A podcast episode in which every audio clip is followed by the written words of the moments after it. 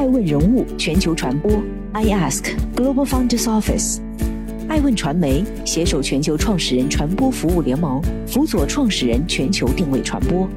欢迎您每天聆听爱问人物。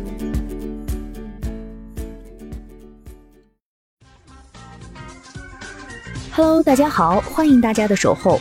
本期播出的爱问人物是三顿半，在红海中逆袭难不难？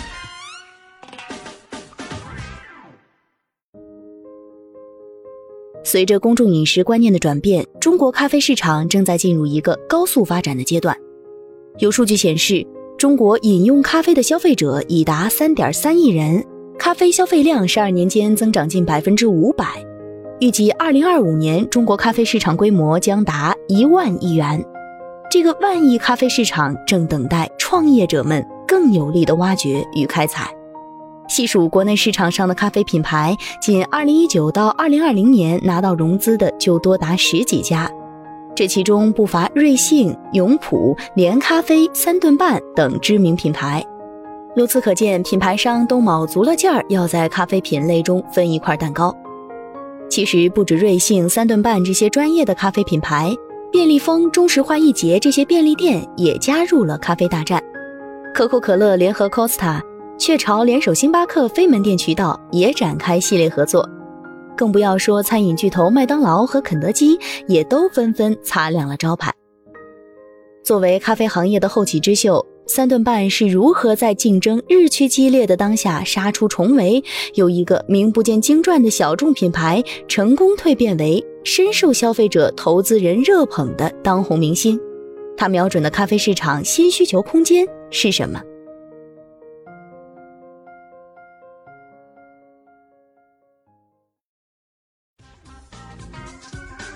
欢迎继续聆听《守候爱问人物全球传播》，正在播出的是三顿半，最懂消费者需求。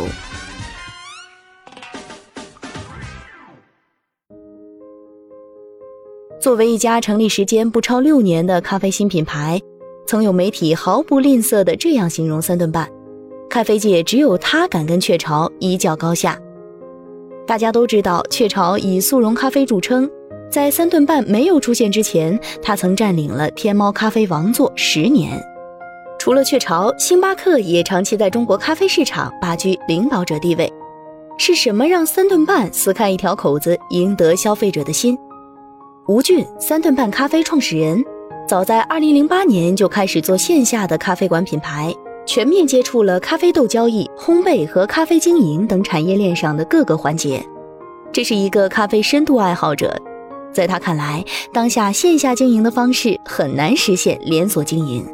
他说，咖啡文化是一种深度体验式的文化，或者是跟店主本人有着更多关联。当面对的是一个万亿级市场的时候，经营模式就需要发生转变。据爱问人物了解，自2015年三顿半成立以来。吴俊对他的愿景是通过不断构建精品咖啡的消费场景，呈现更日常的精品咖啡与生活方式。如果说星巴克为用户构建了第三空间，瑞幸让咖啡价格平民化，那么三顿半就是打破了场景的束缚，让人们可以随时随地喝上咖啡。因为常年深耕咖啡行业，吴俊及其团队针对传统速溶咖啡风味不佳。品质有限和现磨咖啡耗时耗材的不足，分别打造了挂耳咖啡、冷萃咖啡液和冻干咖啡粉等新概念咖啡产品，融合了快加好的优势，保证了消费者用更短的时间、更少的钱品尝到更有品质、更健康的咖啡。这一行为直接开辟出与传统的速溶咖啡与现磨咖啡相区别的新赛道。二零一八年，三顿半进驻天猫。旗下小罐精品速溶咖啡直接卖爆。二零一九年双十一当天，线上成交额突破三千万，并一举超越老大哥雀巢，成为天猫咖啡品类全球品牌第一名。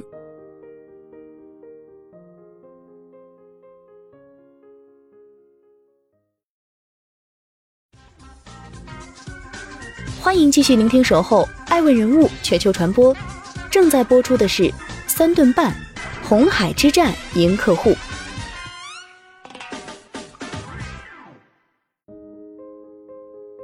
自从爆红不少人分析三顿半的逆袭之路。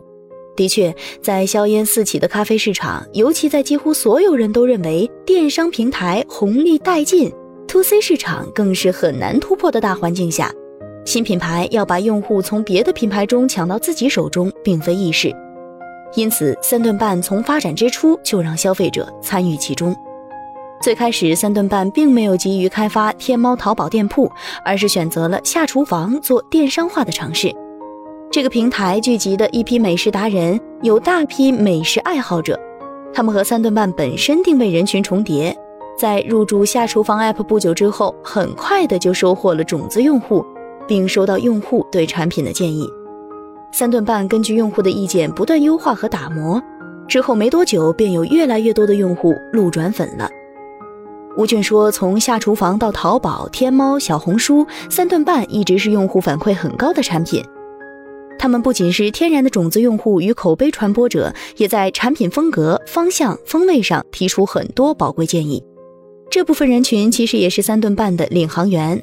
对于三顿半来说，领航员比咖啡师重要。从最初的五十人发展到今天的五百人，这些经团队预判后觉得有领航员潜质的领航员，正引领三顿半研发出更具人性化的产品。艾文人物认为，在精品咖啡文化中，咖啡师是金字塔尖的存在。三顿半咖啡推广的是精品咖啡大众化，意味着只有咖啡师是不够的。三顿半选择领航员的标准是以素人为主，以文青为主。这部分群体不仅会提出建议，同时会在社交平台产出大量有关于三顿半的文艺系传播器材。据统计，截止二零二零年七月，仅在小红书上，三顿半就有上万多个关于产品的笔记。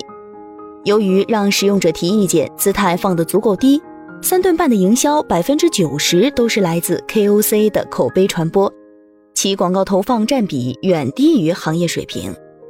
相比瑞幸，三顿半在这条路上走得更稳更远。不过，也有人提疑问。随着越来越多的资本入局，三顿半没有产品技术壁垒，如何通过产品增加用户粘性？这就需要提到三顿半返航计划，也就是消费者携带用过的小瓶子到三顿半指定地点进行回收，即可获得三顿半积分，用以兑换相关周边或是品牌产品。该计划以用户为主体，尊重其是否参与回收行动的主观选择。并设立奖励兑换机制，鼓励用户自发参与，在传递咖啡文化和环保理念的同时，也宣扬品牌价值观，形成三顿半独有的返航文化。这个模式极大程度上节约了回收成本。对于三顿半的目标消费人群来说，作为一名太空游客去返航点进行返航，本身就是一件极具仪式感的事儿。在成就感与满足感的驱动下，多半用户。会自觉结伴返航。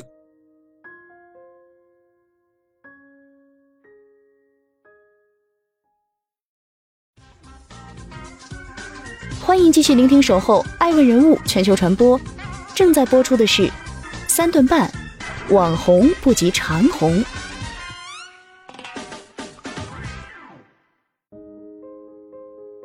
随着国潮品牌井喷，线上便携咖啡市场格局已发生变化。三顿半面临的挑战不仅是工艺升级、赛道挤压，还包括其他食品品牌通过关联产品、场景消费、习惯附加产品来强势进入。再加上瑞幸回归，能否稳居宝座，对三顿半来说也是巨大的挑战。正如媒体所言，短时间内红火并不能代表什么，能从网红走到长红才是最厉害的。艾文人物认为，从三顿半的产品布局可以看出。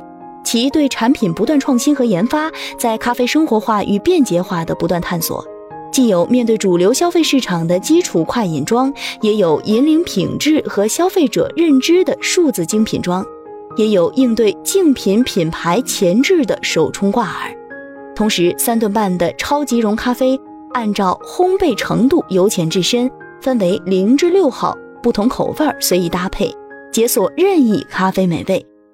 为了保持竞争力，团队把零号设置为咖啡师合作系列，经常与不同的咖啡师或机构进行合作。早先与茶颜悦色推出联名礼盒，并推出七号路易波顿茶，精准触达消费者，开创速溶小罐茶粉新形态，解锁更多喝茶场景，让自制奶茶的市场氛围不断提高。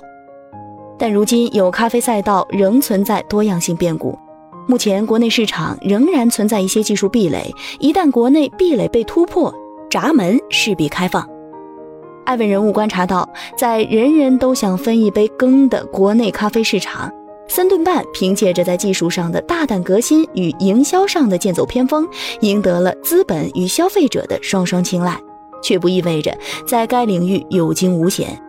凭借中国市场规模与该赛道的特殊性，未来依旧会有大批的创业者涌进来，我们也会看到越来越多的新消费品出圈。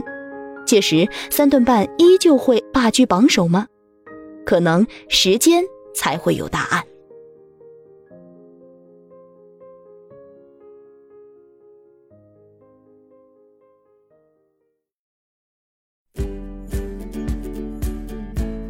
顶级人物，欢迎关注每周六晚十一点海南卫视，同步在学习强国 APP 直播。